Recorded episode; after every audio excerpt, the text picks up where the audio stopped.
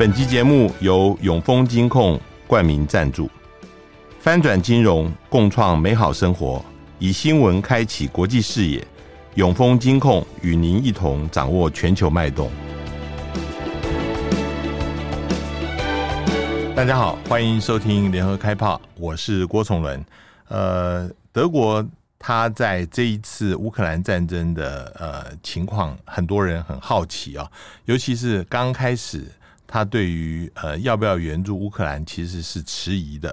到现在我们看到，尤其刚刚泽伦斯基去访问德国，德国请全力啊，呃，通过了一大笔这个军事援助给他们。那这么大的转变是怎么来的？呃，我们后面一段还想呃了解，就是德国现在同样的对中国大陆的政策。呃，也在酝酿改变，究竟改变的幅度会有多大？我们今天呃，请教这个淡江大学欧研所的张福昌教授。张福昌教授是我们的呃，这个大家听过节目的人都知道很熟悉。呃，以前我们关于欧盟、关于德国问题，常常请教他。张教授好，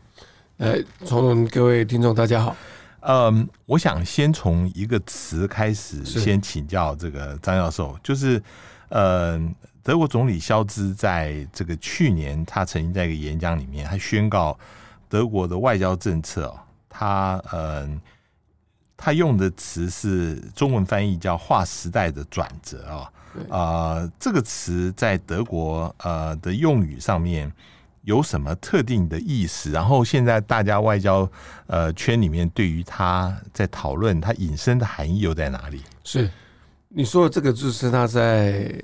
去年二月二十七号，也就是说，普丁对乌克兰开战之后之后的第三天，嗯，在国会所发表的演说中，他所提出一个概念，一个词叫做 “Zeitenwende” 啊，就是时代的转捩点啊。那时代的转捩点，他他在演讲中特别自己去定义这个词，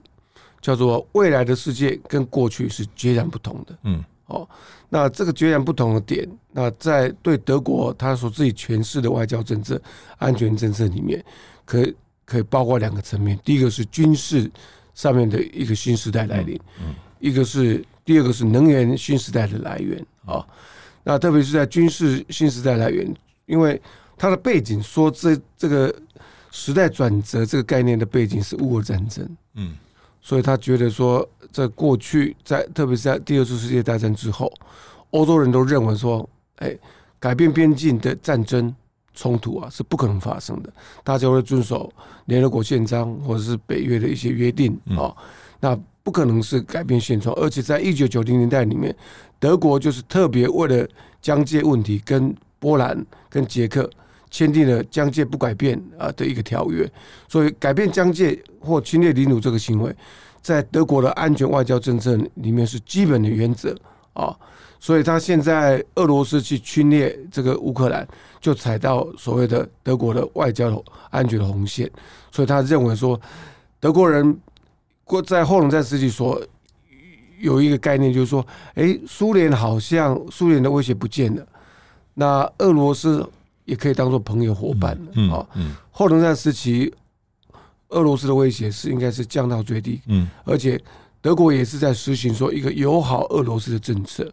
过去梅克尔四任十六年的一个政策里面，就被贴上一个亲俄的政策。嗯，啊，所以跟俄罗斯友好政策，啊，除了经济关系的好处之外，在安全上面是可以降到最小的安全，甚至不用去防范所谓的俄罗斯的威胁。但是现在爆发。在爆发这场战争之后，让德国政府、德国人都醒过来，原来战争是有可能的，俄罗斯的威胁还是存在的，所以要开始在国防上面要开始去整军，进入一个新的时代。嗯他新时代的做法里面，我们可以看到说，他加强他的投资哦，投资。那所以说，他特别在在战争之后，马上通过一个一千亿、一千亿欧元的国防专款，他用来这个。一千亿欧元来改善这个军备啦，哦，那让一些空陆海空军的一些设备能够现代化跟精精致化。嗯嗯嗯。那第二个就是说，你刚才所提到说，为什么爆发之后，那德国军事援助俄罗斯呃乌克兰是非常踌躇不前的。哦，西西方国家，特别是中东国家，波兰啊、波罗的海三国都叫嚣说要赶快给武器、给武器、给武器。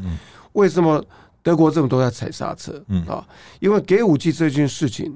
啊，是踩是德国外交安全政策一个一个红线啊，就是说他在二战的原罪嘛，所以他在国防军事上面的一个发展里面啊。除了说跟着这个北约或者是欧洲联盟的军事行动，可以把武器啊顺顺利的带到冲突区域以外，不可以主动去对冲突地区啊去提供武器。嗯，所以不能够对乌克兰提供武器。说这个这个包袱，这个这个基本原则一直压在总理肖兹的身上。所以说他一开始的时候就先捐了。五千顶的钢盔，嗯，哦，让对让这个乌克兰笑说，这哪算是军事援助啊？哦，那后来就是看西方国家的脚步，都跟在西方西方国家脚步后面，西方国家给这个这个流呃这个标枪飞弹，啊，他就会给飞弹，那给装甲装甲运兵车，他就给装甲运兵车，嗯嗯，后来就谈论到说攻击型的或现代的攻击的武致命性的武器，他就慢慢给他的一个。雕式的战车或者豹式一二型战车慢慢给，那所以说他都是观观察着西方国家的反应，都慢半拍的一个一个秩序。那现在我们我们说在在日本广岛 G7 的峰 G7 高峰会之后，美国又放行说西方欧洲的盟国啊可以把 F 十六啊提供援助给乌克兰，呃形成所谓的。战机联盟，嗯，那战机联盟里面，我们又看到说，德国总理肖兹在广岛马上说，德国是不提供的，嗯嗯，所以这个就是告诉我们说，他对于给武器他是非常非常保留的，嗯，但是他这并表并不表示说他不支持乌克兰，嗯，他在所有的一个演讲里面，从头到尾都说。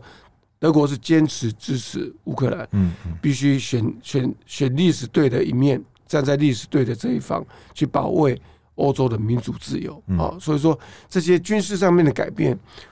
就所谓他所谓的新时代的一个一个说法啊。那第二个，我想呢，就是说他所谓的能源新时代，嗯，在乌克兰战争爆发之后，到截至目前为止，欧洲联盟已经对俄罗斯啊技术第十一次。制裁，嗯，啊，这其中包括人员制裁、航空制裁、经济制裁、金融制裁啊。那这些制裁里面，我们看到说，能源制裁是最最棘手的啊。那对德国是最痛的啊，因为在能源上面的话，在梅克尔过去的友好俄罗斯的情况之下，那普丁都把低于国际价格的这些天然气来石油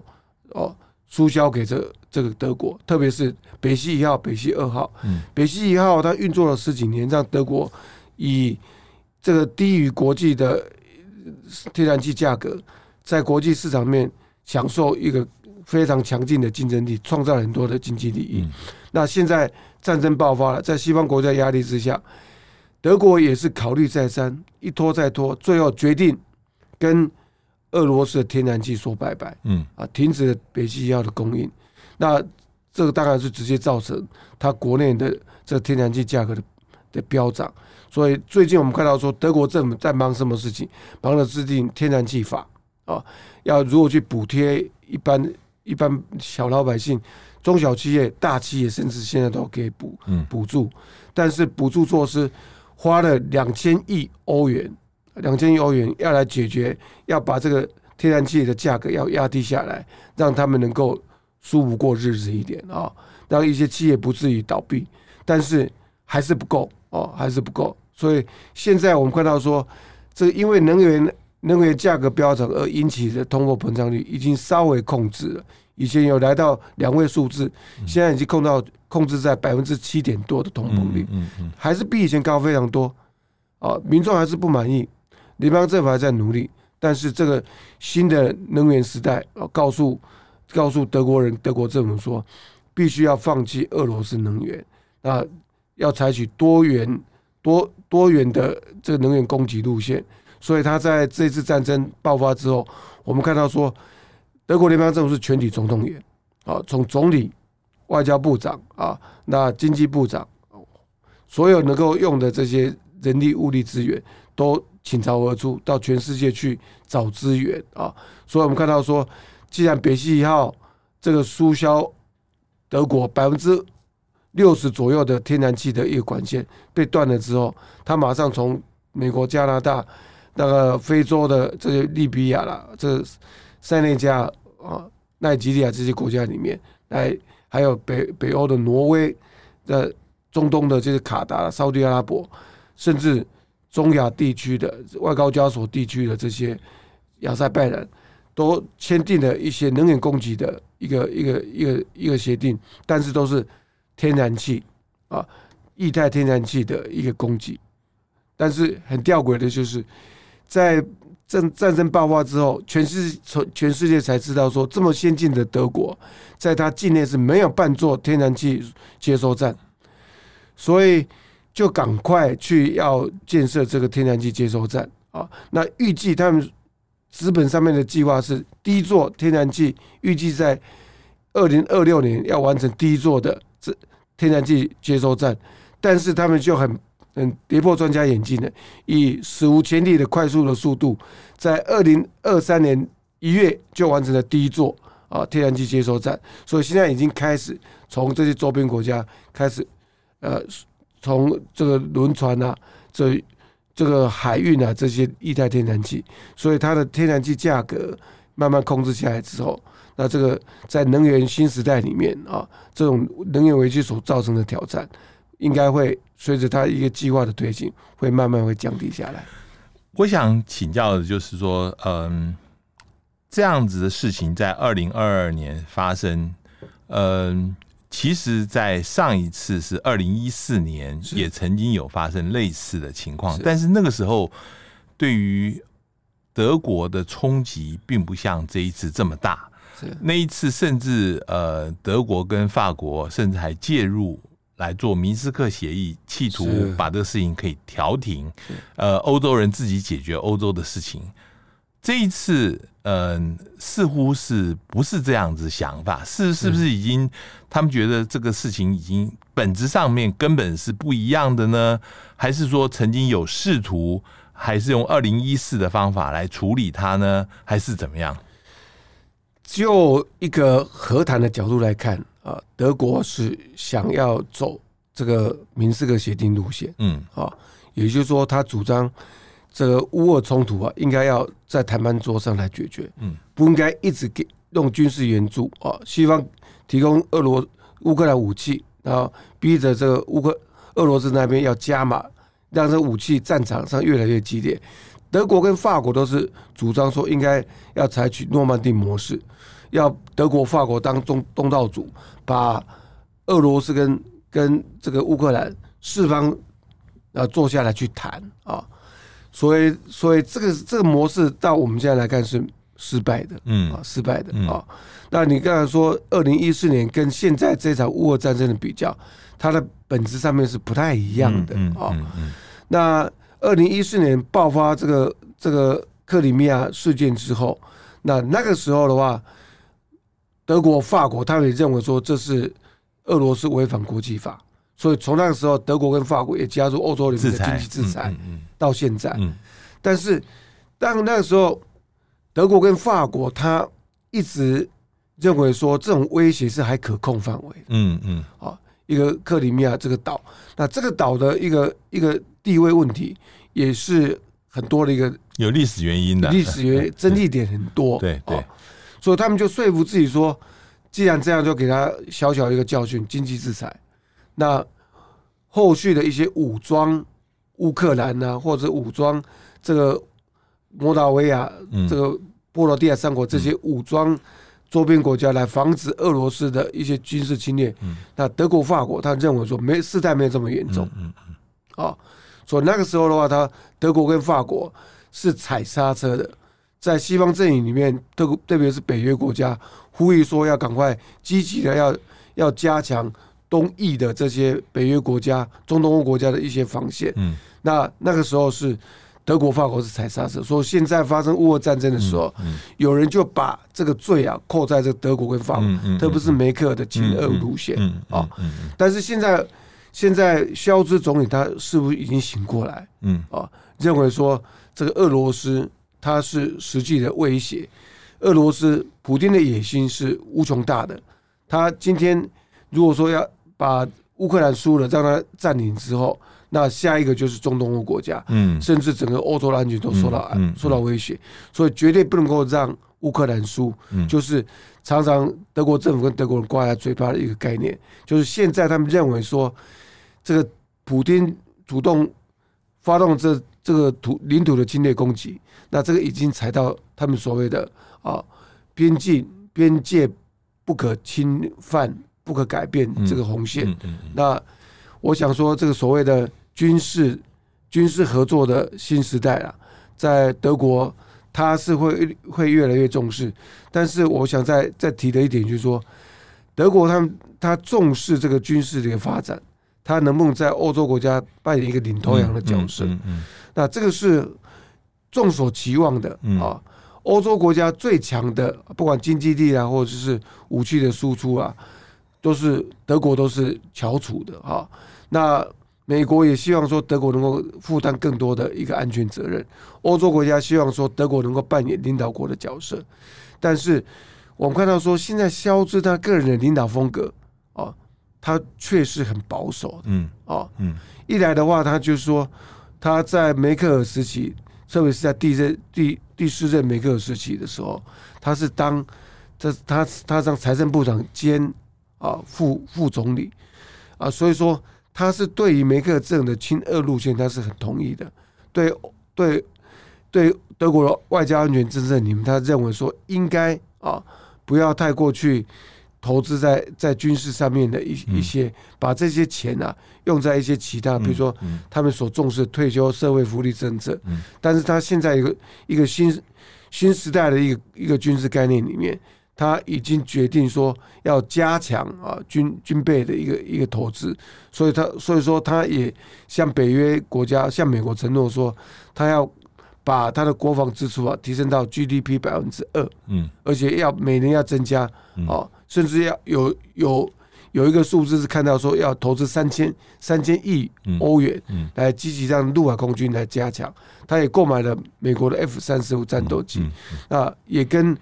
意大也跟这个法国跟西班牙要合作生产一个第六代的第六代第六代的新型战机，所以这些做法都可以看出说，这个联邦政府是努力在加强他的军备啊，在加强他的防卫，但是他有没有那个心要当欧洲的领导哦？那我个人观察是，我个人是比较保守，嗯，啊，这怎么说呢？因为。德国它还是一直有个压力啊，德国军国主义再起啊，那他是绝对要避免的，嗯，因为他加入欧洲，一九五零年加入欧洲里面最大的目的啊，是要建立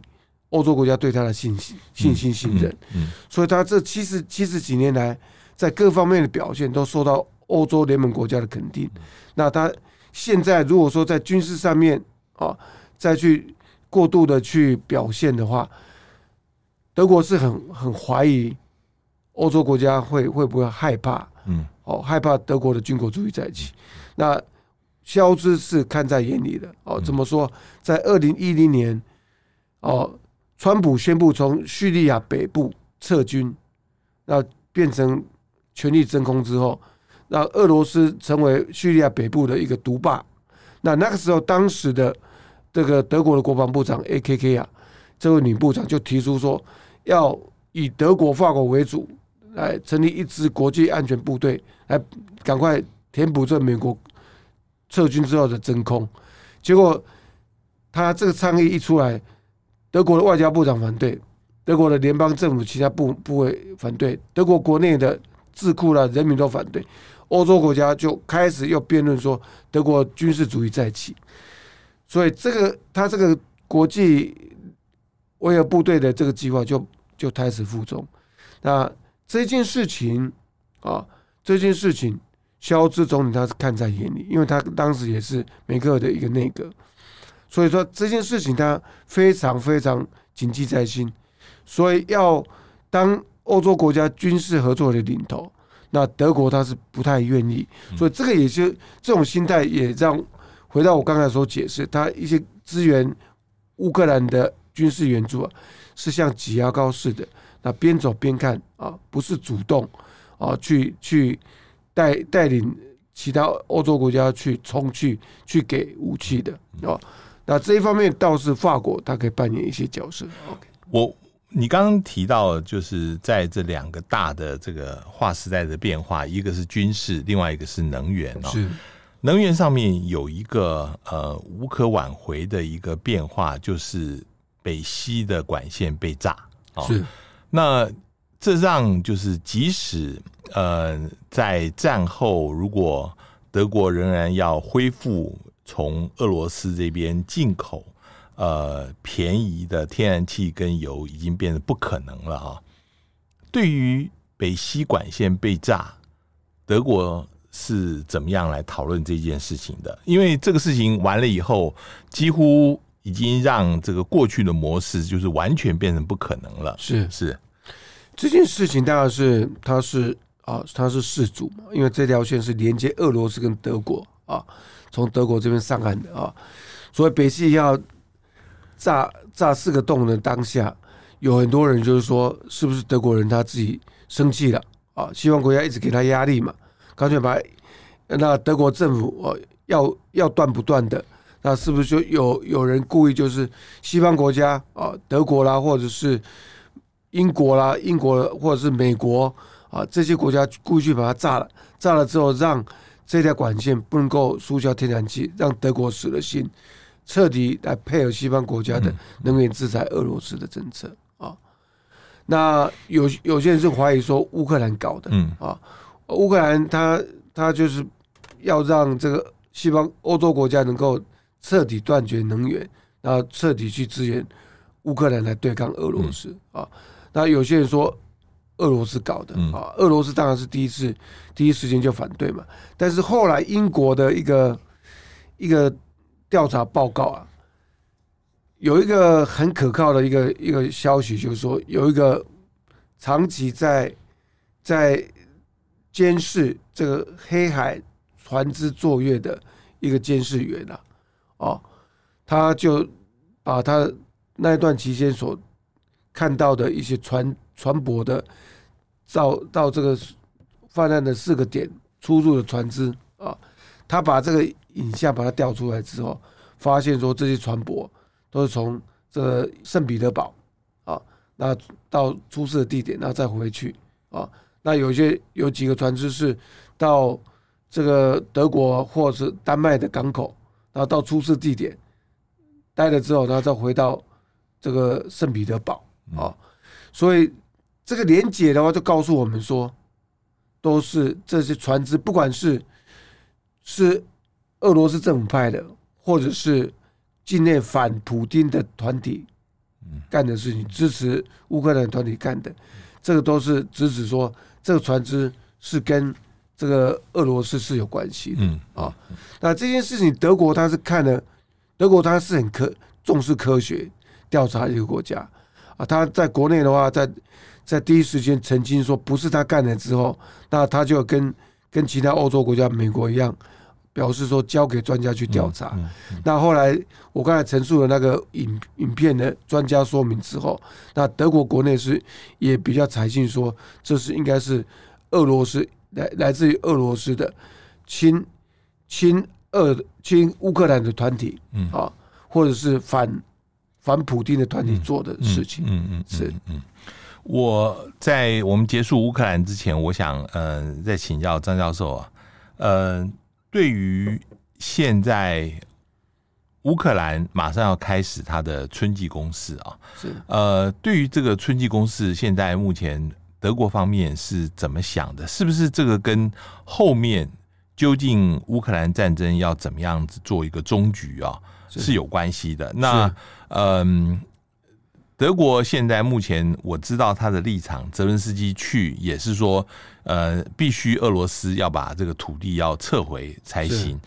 那可是呃，在目前来看，比如说俄罗斯要撤回克里米亚是很难的一件事情。究竟现在目前德国对于最后终战和或者是继续再打下去是什么一个立场？德国对于这场战争，他是希望第一个希望赶快结束，嗯啊，第二个透希望透过和谈，但是要如何和谈的条件，德国政府是没有提出来的啊。至于说要不要还土地啦，啊，克里米亚或者是乌东四块地方要不要怎么还，德国是没有没有表态他的立场，但是他一一再强调说一定要全力支持乌克兰，而且他现在也很阿萨利啊。他把十四辆这个这豹二型的一个战车啊，已经马上要拨给乌克兰啊，所以乌克兰他现在泽伦斯基他就一反一开始很责骂这个德国政府的一个一个心态，开始在称赞说德国政府已经把我们看作朋友，一直全力支持我们的啊。那这种把这个豹二型战车啊援助给乌克兰这件事情啊。是不是可以证明说，这个肖兹政府他接下来的战机啊，也会也会积极配合？嗯，那我我倒是不认为是这个样子，嗯，因为战车啊，这美国也给了，这个法国都给了，所以他才敢这样大摇大摆的啊，嗯，给他，而且他是也是搭最后一班车才给的，所以现在战机的一考虑。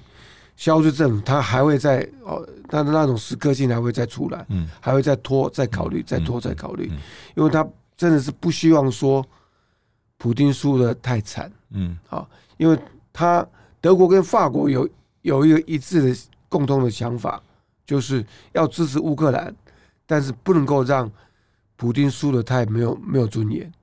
啊，输的太惨，太惨，或者是被击溃的。俄罗斯对欧洲安全是不好的。比如说，他们担心的是，呃，要是俄罗斯里面有一个政变，或者是俄罗斯再度分裂，这个对于整个欧洲会有很大的冲击。当然，他们是不愿意看到的，因为他们是心知肚明嘛，对不对？对，对中国、对美国来讲，都是天高皇帝远的一事情。但是俄罗斯是跟他们连在一起的啊，所以他们是。而且德国、法国是两个领导国，他们是考虑的非常多。所有的欧洲事务，不管未来是好的、坏的事情，都需要俄罗斯的参与才能够解决。所以维持跟俄罗斯相当的关心，是德国、法国一个一个既定的政策，未来也会这样走。所以他们现在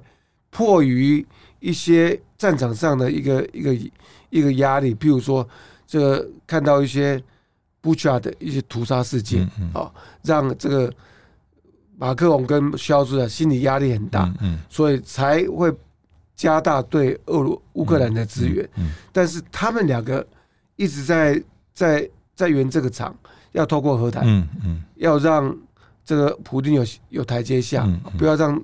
毁灭性的摧毁这个乌俄罗斯啊，对。欧洲的安全也是不好的，所以现在虽然嗯、呃，肖兹跟那个呃马克宏没有自己出来呃呼吁和谈，可是对于其他人想要和谈的，呃，是不是会表示支持？比如说现在中国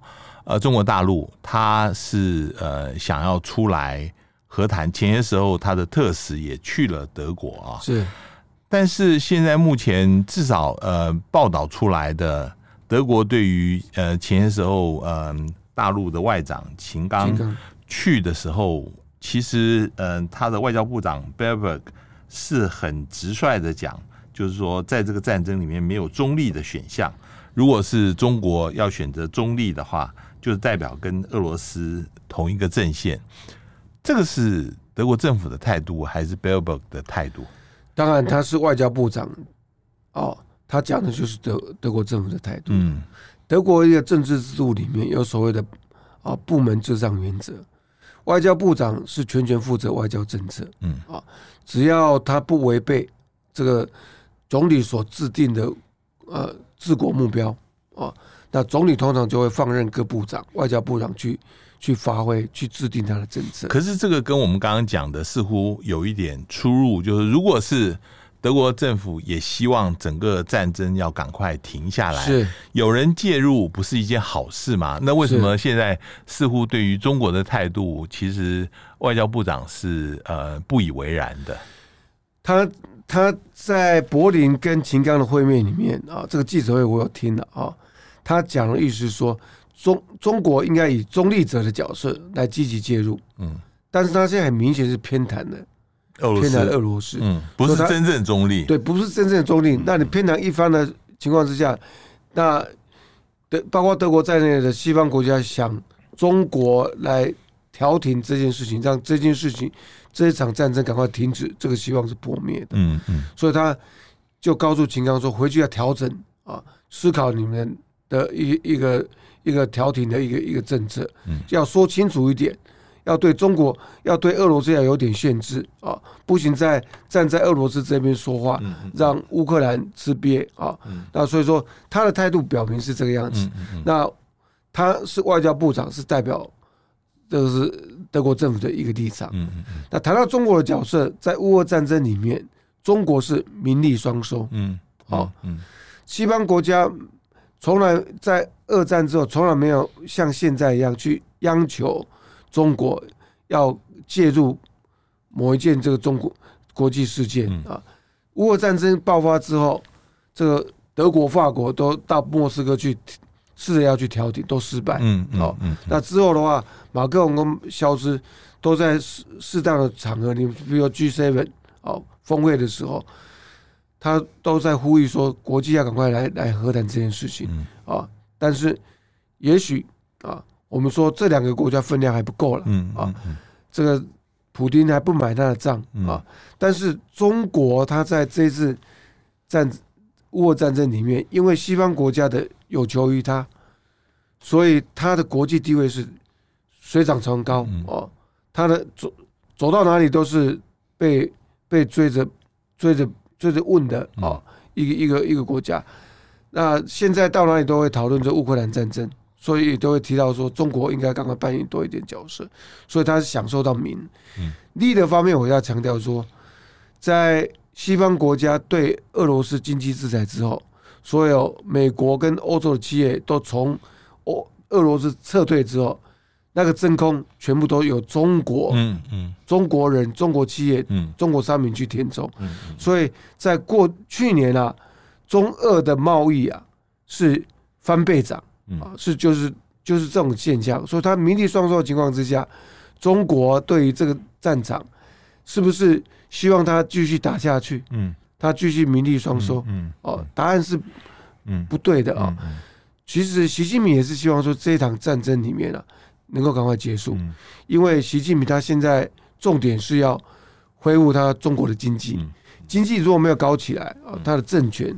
或者是他现在所所要做的是大外交的一个行动，没有钱他是做不了的，所以要有钱就是经济要好，要重振经济，所以这一场战争。赶快停止是符合中国的国家利益，那欧洲、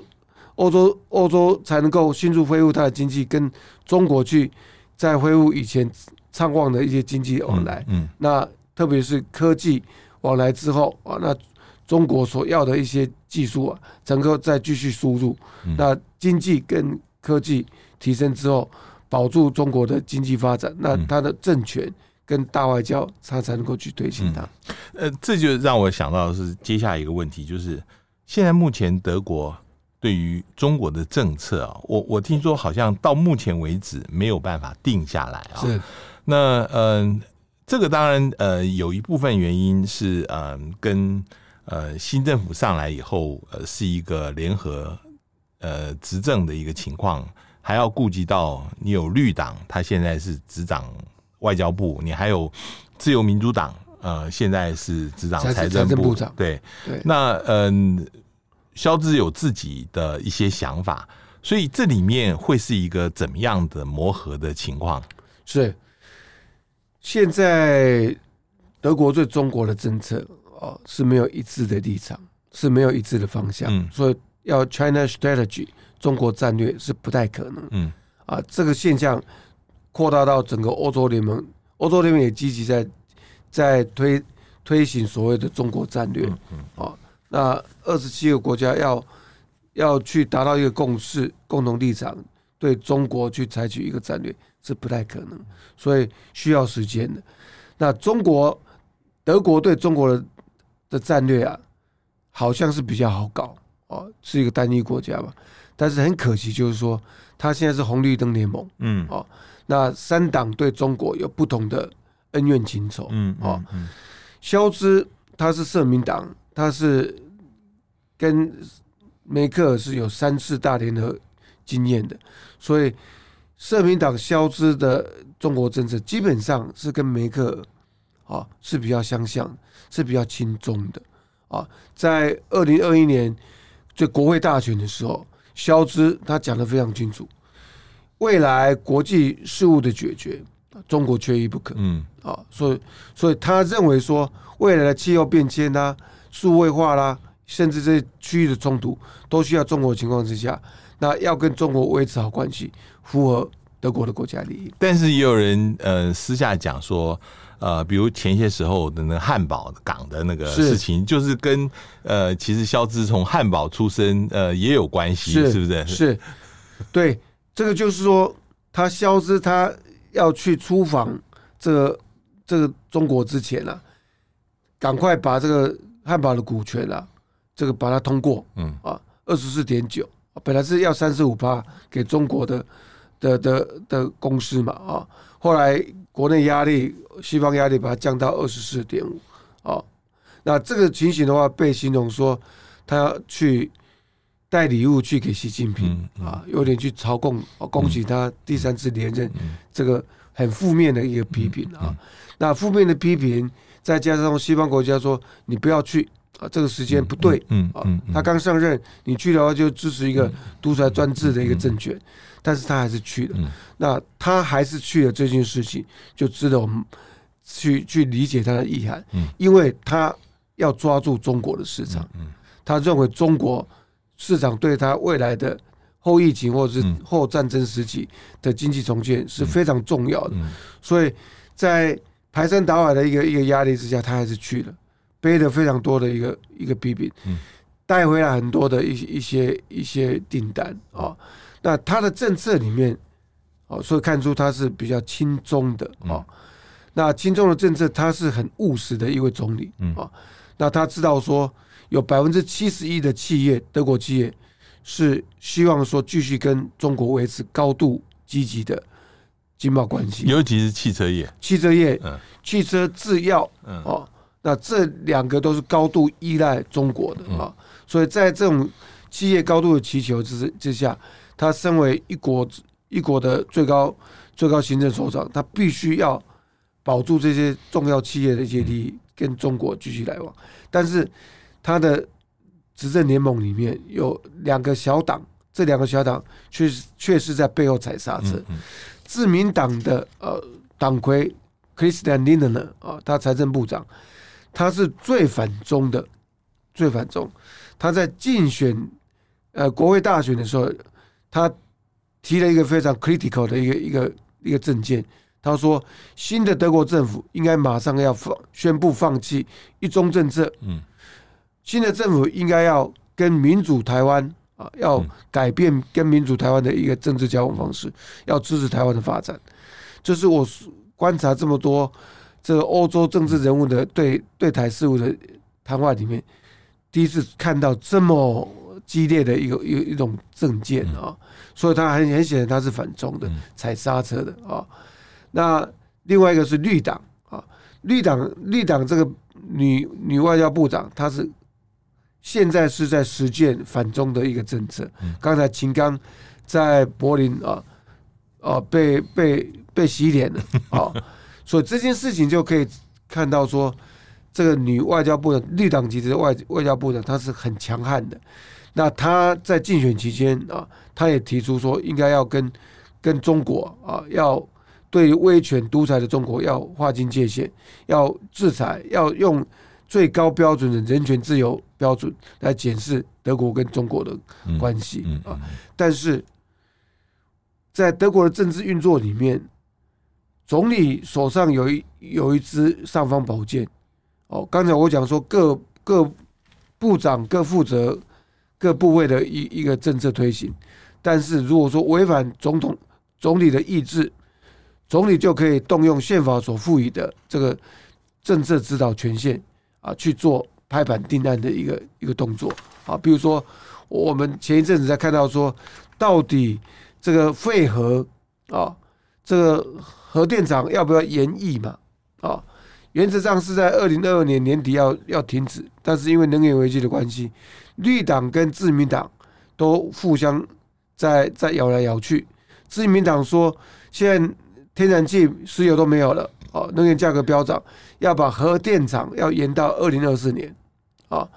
那绿党说不行，要马上要要断掉，来，这是我们在联合政府条约里面所承诺的，要照照着承诺走，就两个政党吵了差两三个月，哦，那让这个执政执联合政府啊，他的声望啊急速下下滑。那总理啊，最后就以政策指导权限拍板定案，这个这个核电厂延役到今年二零二三年四月中结束，哦，所以现在外交政策，绿党跟自民党都反中，那那社民党的政策是比较倾向于要亲中，那现在。外交政策里面，我的观察是总理他会做做最后的一个方向定夺，所以反中的路线、反中的声音会在这个过程里面会常常会听到，但是最后会不会跟中国脱钩？答案是不会的，嗯因为总理他是刚才我已经做描述，他要的为为了保护德国的经济利益啊，他必须带领德国企业。前前往中国，所以要维持跟中国友好的关系，这条路线应该是未来德国联邦政府他会要走的线。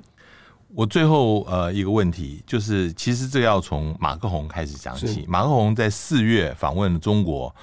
回来在班机上面接受呃访问的时候啊，他说呃欧洲应该要避免卷入不属于我们的危机，他强调欧洲要战略自主。不应该成为美国的附庸啊！那这个事情出来以后，受到很多舆论的批评。但是有一些欧洲的这个国家的领袖，其实是私底下是赞成的。这个事情上面，肖兹有没有表态？那他对于呃欧洲的战略自主，他是怎么想的？好，对于马克龙的对中国的立场、台湾的立场啊，肖志是没有。说太多话，嗯，因为基本上两个对中国是有同样的一个感情的啊，比较亲中的啊，所以马克龙所谓的台海有事，欧盟不来啊，这种论点呢啊，当然是西方国家是是绝对不接受，因为主流媒体或主流的政政治上面主流的意见都是要反中反中反中是啊，那所以说他说的这一种要跟中国比较顺着中国，让中国。啊，听着顺耳一点的立场的时候，是跟欧洲国家的、跟美国的立场是不一样，所以他才会受到这么大批评。但是我想讲的是，马克龙讲这句话，他的一个分析的背景是乌克兰战争。嗯，他说欧洲联盟国家都没办法解决乌克兰战争了，怎么可能去介入？哦。因为中国发发起的台海冲突，嗯嗯，怎么可能去面对中国的一个军事压力跟威胁？嗯所以他是一个诚实的一个欧洲人，嗯嗯啊，过去到现在，欧洲在世界各地的一个军事行动啊，一二十一二十场的一个军事行动，马利失败了，在阿富汗也也无疾而终了啊，在利比亚角色也是啊很模糊，所以。他能够处理的强度，就是充其量就是战后重建的基础建设重建的，还是维尔部队。对对，高端的比较比较大的正规的军的作战啊，陆海空军作战啊，伊拉克战争那种模式，或者甚至核武战争，欧洲国家马克龙评估是不可能的。那既然欧洲国家没有能力，他老实说，他不可能是来介入的。而且这个还牵扯到一个很重大的一个意愿的问题。嗯，台海发生冲突之后，有多少个欧洲国家愿意违背这个一中政策？嗯，好，来跟中国撕破脸。嗯，我举个最近发生的一个 WHA 的投票事件嘛。嗯嗯嗯，西方国家不是在摇旗呐喊要支持台湾去参加这个会议吗？对不对？那中国跟巴基斯坦主张说一个中国政策啊之下的话，西方国家没有一个人继续在反抗啊，这是一个卫生组织哦。那如果说以后扩大到军事的冲突，我相信马克龙的话是真实的啊。欧洲国家是没有那个意愿去挑战一中政策，来跟中国去啊发生这军事的冲突啊。那你刚才讲说这个这消失的战军事战略自主是怎么走啊？肖兹的军事战略自主，其实在梅克尔时期就梅克尔是第一个提出要战略战略军事战略自主的一个领导人啊，只是做法做法都是一直太保守了。没有进展，嗯。啊，那现在虽然提出了一千亿，那后续的啊三千亿，那一个政策一个政策推行出来，但是又牵涉到很复杂军工军工复合体啊，德国的军军火工业里面，它的一个制造量啊、投资量啊，都规模都太小，所以这个速度又会拉缓很多，所以在军事战略自主，德国。包括肖兹政府，他是非常希望说能够用欧洲的力量来保护欧洲的欧洲的安全，但是在目前就实际的状况来看啊，德国不可能不可能在欧洲人扮领头羊的角色，那法国是欧洲军事合作的领头羊，那所以我们看到说马克龙提出很多一些军事的构想，啊新新型战机的构想啊，他提出来。提出欧洲干预部队，他也提出来。嗯嗯那提出一些内部的军事合作啊，就长城运输机啦，或者是一些一些武器的开发，都是法国来在主导推行啊。推行之后，那德国来附和他，来配合他。所以法德在军事统合的模式，这个脚步是一前一后配合的。但是法国的弱点是。它的经济太弱，嗯嗯嗯、国内问题太多，嗯、所以马克龙他只能够三心二意来做这个军事统合的事情。嗯、所以欧洲建军计划，欧洲要军事战略自主这条路还还有很长的路要走。所以，所以你看，在乌克兰战争之后，呃，有一个说法是整个欧洲自己的自主会加强，但是另外一个说法是。美国主导下的北约反而会加强，就是这个让欧洲也不大可能离开美国而变成军事自主，你觉得呢？我觉得这个是不一定是这样的一个趋势啊。嗯，在这个战争之前，也许说是是这个样子啊，因为大家都觉得说没有没有俄罗斯威胁嘛，嗯，全部的话就开始在在减少国防支出啊，全心全意要依赖这个这个。这个北约的安全防卫啊，那现在有现实的、实际的一个战争发生在欧洲人的眼前，那这些国家会更重视啊自己的武力培嗯。培养啊，譬如说每个国家他们的一个军事预算在今年都增加，而且增加非常多。对，第二个欧洲层面的军事合作已经在提积极的提出，而且响应的人越来越多。啊，第三个的话就是说。在北约的角色啊啊，跟美国的领导是欧洲人一直在看的一个问题。嗯，啊，在乌俄战争里面有一个说法是说，美国因为乌俄战争而重新回到欧洲，嗯，重新领导欧洲国家来对抗中国跟俄罗斯。嗯嗯，但是这个领导这两个两个字啊，是必须被检验。嗯，他真的是百分之百领导欧洲吗？嗯。抓到欧洲人的心吗？欧洲人都臣服在他美国的接受美国的领导吗？其实是不然的啊！因为在这个制裁过程里面，我们就看到说，能源制裁这件事情，美国他要欧洲国家马上断掉跟俄罗斯的能源往来，这让欧洲国家爆发很很激烈的这通货膨胀，而而他们要欧洲国家去买美国比较贵的天然气，是，所以就这这件事情让欧洲国家。很唾弃，唾弃美国，这样认为说你这个，你这个领导领导地位是做不起的。就是你要卖给我们，也用便宜一点卖嘛，啊、你们两三倍的价钱来卖。对，嗯，所以说，所以说，欧洲国家里面呢、啊，在背后里面啊，在政治场合里面、啊，就弥漫了一股所谓的美国自私主义。嗯，那这种美国自私主义就提醒自己说，美国是自私的啊。那在防卫上面。要自己要要加强自己，所以是我的观察是，因为这样美国的自私、乌俄战争的发生、俄罗斯威胁的现实化啊，所以让欧洲国家他们在军事防防卫里面更加的警醒自己，所以军事战略自主在欧洲，它应该是会继续再推陈下去的。非常谢谢呃，福昌兄今天接受我们访谈，谢谢谈了呃德国还有整个欧洲的相关情况，谢谢谢谢谢谢谢谢，好，也谢谢各位听众收听，我们下次见。上网搜寻 VIP 大 U 点 .com 到联合报数位版看更多精彩的报道。